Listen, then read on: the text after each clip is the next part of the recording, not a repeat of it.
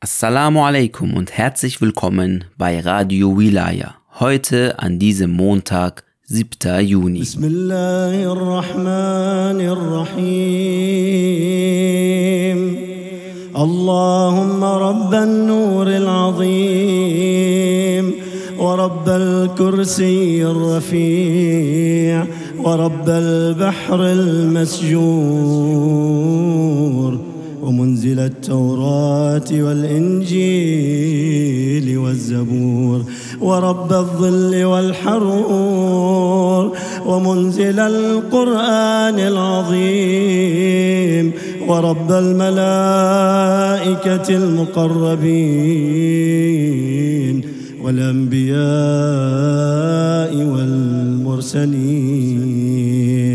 اللهم إني أسألك باسمك الكريم وبنور وجهك المنير وملكك القديم.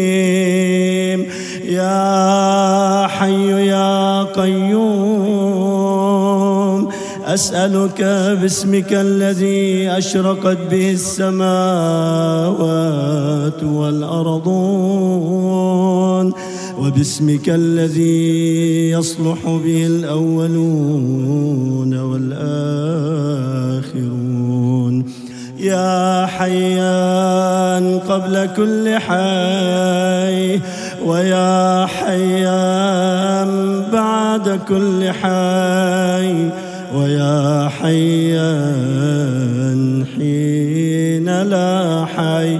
يا محيي الموتى ومميت الأحياء. يا حي لا إله إلا أنت. اللهم بلغ مولانا الإمام الهادي المهدي القائم بأمرك.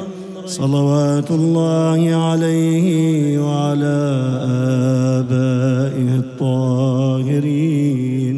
عن جميع المؤمنين والمؤمنات في مشارق الأرض ومغاربها سهلها وجبلها وبرها وبحرها وعني وعن والدي من الصلوات زنة عرش الله ومداد كلماته وما أحصاه كتابه وأحاط به علمه. اللهم إني أجدد له في صبيحة يومي هذا وما عشت من أيامي عهدا وعقدا وبيعة له في عنقي لا أحول عنها ولا أزول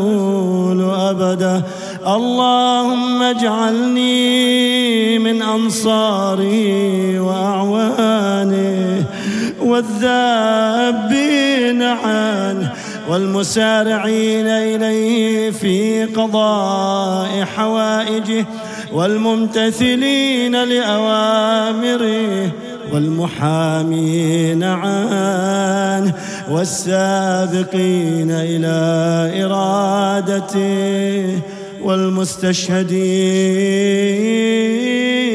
بين يديه. اللهم إن حال بيني وبينه الموت الذي جعلته على عبادك حتما مقضيا. فأخرجني من قبري. مؤتزرا كفني شاهرا سيفي مجردا قناتي ملبيا دعوة الداعي في الحاضر والبادي. اللهم أرني الطلعة الرشيدة والغرة الحميدة واكحل ناظري بنظرة مني إليه. وعجل فرجه وسهل مخرجه وأوسع منهجه واسلك بي محجته وأنفذ أمره واشدد أزره وأمر اللهم به بلادك وأحي به عبادك فإنك قلت وقولك الحق. ظهر الفساد في البر والبحر بما كسبت أيدي الناس. فأظهر اللهم لنا وليك وابن بنت نبيك المسمى باسم رسولك. صلى الله عليه وآله حتى لا يظفر بشيء من الباطل إلا مزقه ويحق الحق ويحققه واجعله اللهم مفزعا لمظلوم عبادك وناصرا لمن لا يجد له ناصرا غيرك ومجددا لما عطل من أحكام كتابك ومشيدا لما ورد من اعلام دينك وسنن نبيك صلى الله عليه وآله. واجعله اللهم ممن حصنته من بأس المعتدين. اللهم وسر نبيك محمدا صلى الله عليه وآله برؤيته ومن تبعه على دعوته وارحم استكانتنا بعد. اللهم اكشف هذه الغمة عن هذه الأمة بحضوره. وعجل لنا ظهوره إنهم يرونه بعيدا. ونراه قريبا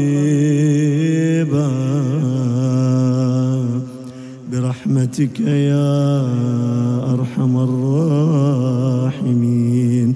العجل العجل يا مولاي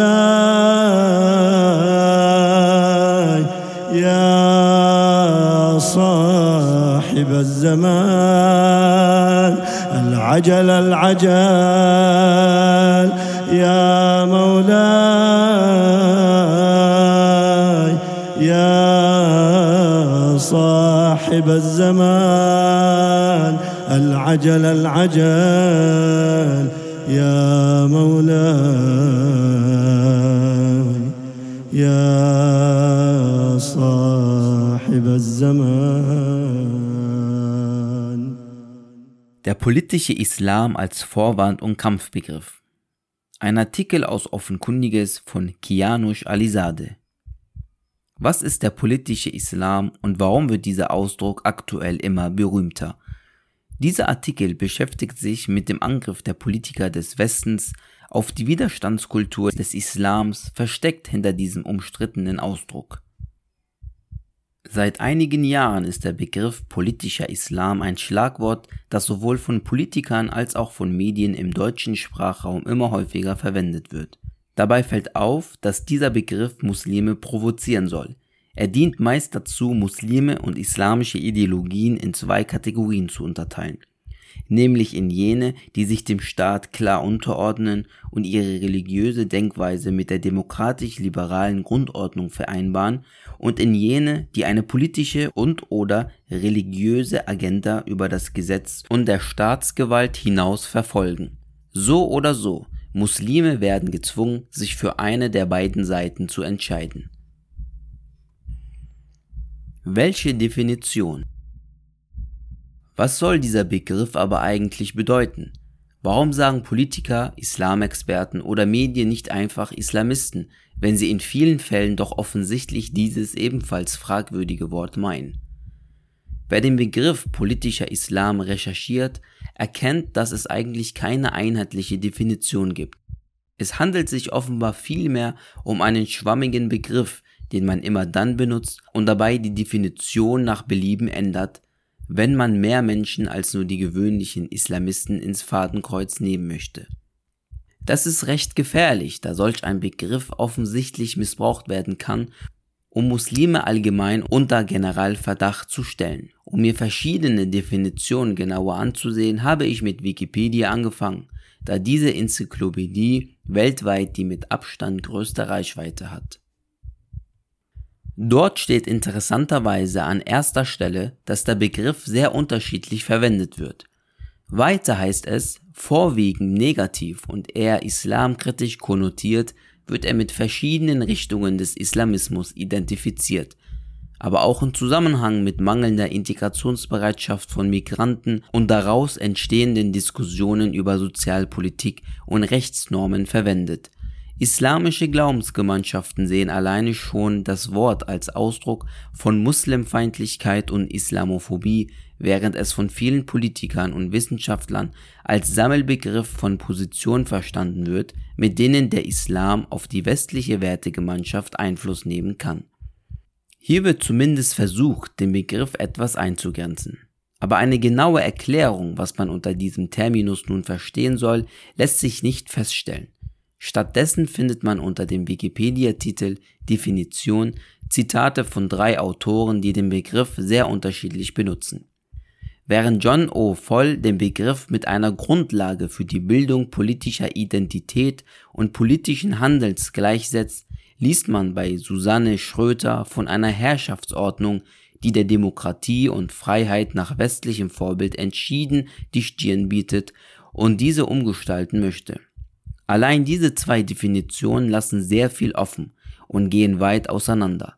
Das wirft noch mehr Fragen auf. Doch die wichtigste lautet, warum gibt es keine zumindest einigermaßen einheitliche Definition dieses Begriffs? Die Deutungshoheit. Dazu muss man erst einmal schauen, wer diesen Begriff etabliert hat, sodass dieser ein fester Bestandteil der öffentlichen Debatte geworden ist und bleibt. Das spielte eine wesentliche Rolle aufgrund der Deutungshoheit. Alleinige Befugnis, etwas zu deuten und alleiniges Recht zu interpretieren, wie sich etwas verhält.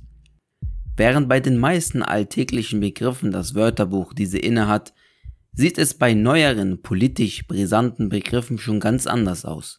Hier können jene, die einen Begriff erstmals in das Rampenlicht bringen, dessen Bedeutung und Interpretation geschickt zum eigenen Interesse ändern und nutzen und niemand könnte dem widersprechen, da eigentlich kaum einer genau weiß, was der Begriff nun bedeutet. Wenn also der österreichische Bundeskanzler ein härteres Vorgehen gegen den politischen Islam fordert, was er regelmäßig tut, wüsste ich nicht, ob er damit die stärkere Bekämpfung von radikalen Islamisten oder allgemein Muslime meint, die ihre Religion zur Bildung einer politischen Identität nutzen. In diesem Fall könnte beides zumindest indirekt stimmen. Somit spielt es eine zweifellos entscheidende Rolle, wer die Deutungshoheit über diesen Terminus innehat, denn die Muslime haben sie offensichtlich nicht. Das liegt daran, dass der Begriff überwiegend von Politikern etabliert und genutzt wurde und diese Tatsache ihnen zumindest kurzfristig automatisch die Deutungshoheit überträgt. Österreich als Negativbeispiel. Als ein Beispiel für den offenkundigen Missbrauch dieses Begriffs seitens der Politik führe ich ein aktuelles Beispiel aus Österreich an. Im Jahr 2015 wurde in Österreich die sogenannte Dokumentationsstelle politischer Islam gegründet.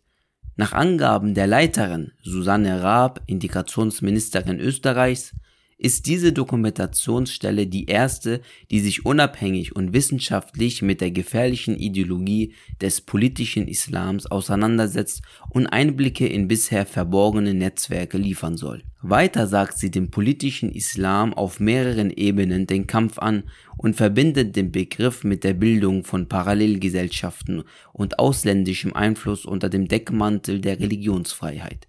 Wer hier nach einer Definition seitens Susanne Raab sucht, wird enttäuscht. Man soll nur wissen, dass der politische Islam eine äußerst gefährliche Ideologie sei. Viele Muslime in Österreich sehen in dieser Doku-Stelle eher einen Überwachungsapparat der Kurzregierung.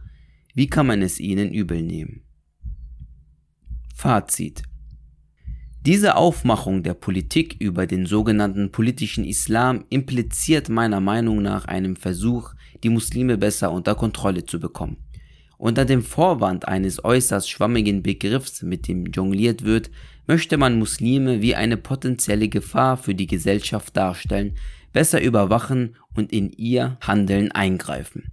Ein bekanntes Beispiel hierfür ist das Kopftuchverbot in Österreich, was von Susanne Raab 2020 wieder mit dem Schlagwort politischer Islam befeuert wurde und man das Verbot sogar auszuweiten versuchte. Dieses Verbot wurde allerdings im Dezember vom Verfassungsgerichtshof rückgängig gemacht und damit sogar jeder zukünftige Versuch in dieser Richtung im Keim erstickt. Jedenfalls sollten wir Muslime diesem Kampfbegriff keine Bühne bieten und ihn bei jeder Gelegenheit in Frage stellen. Wenn die Verfechter dieses Begriffs ihn offensichtlich dazu missbrauchen, den Islam, keineswegs nur die Extremisten, einzuschränken und zu bekämpfen, müssen wir als europäische Muslime wachsam sein. Denn dieses Phänomen lässt sich natürlich auch in Deutschland und weiteren europäischen Ländern beobachten.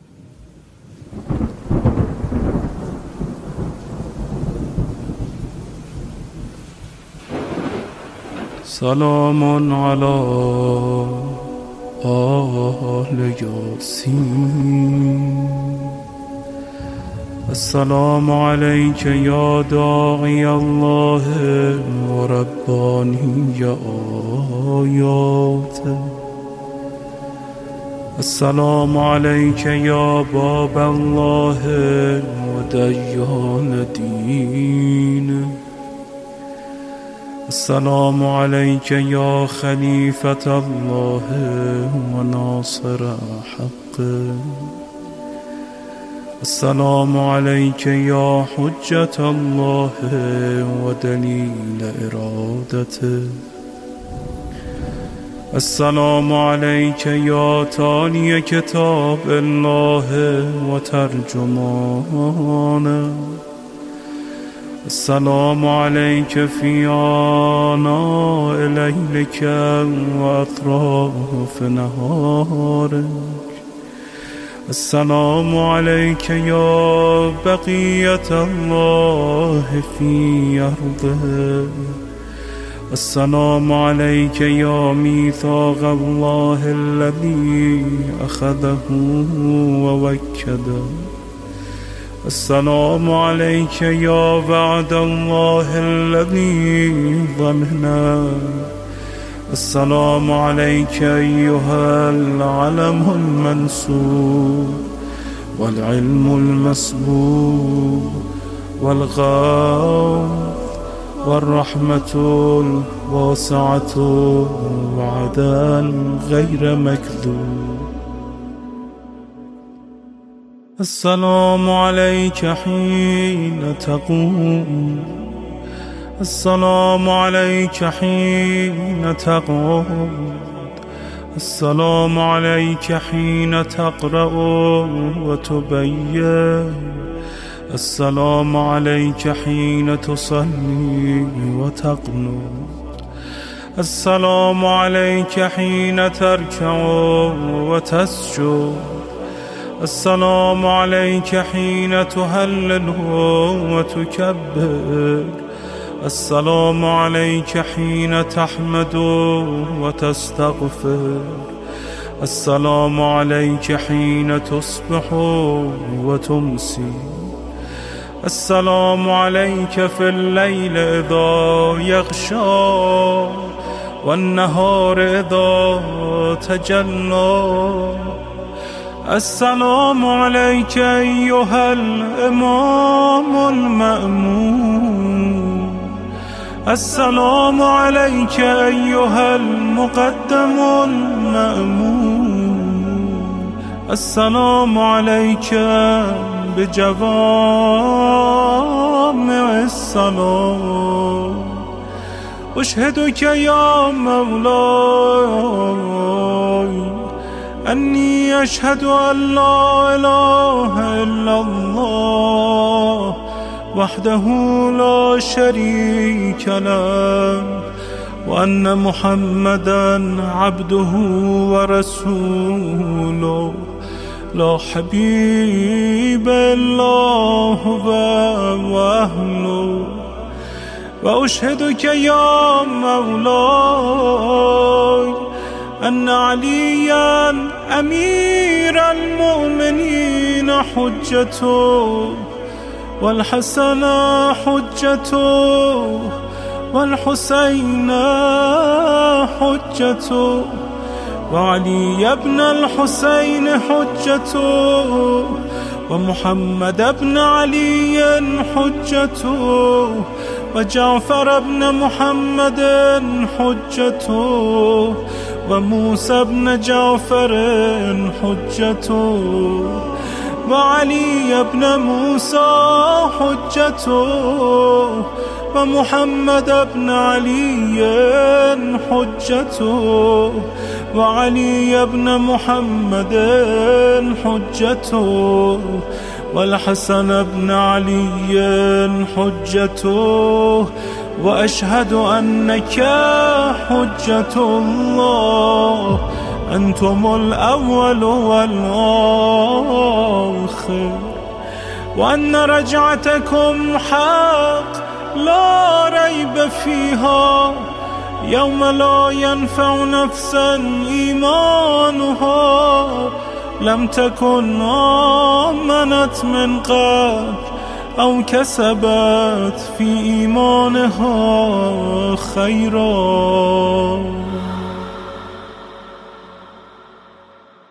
وأن الموت حق وأن ناكرا ونكيرا حق. وأشهد أن النشر حق والبعث حق.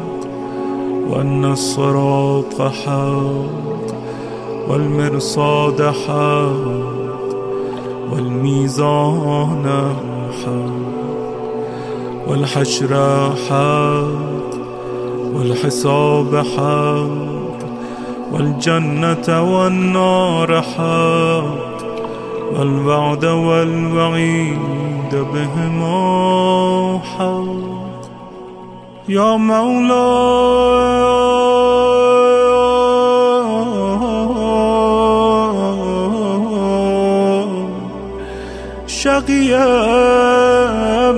من خالفكم وسعد من أطاعكم.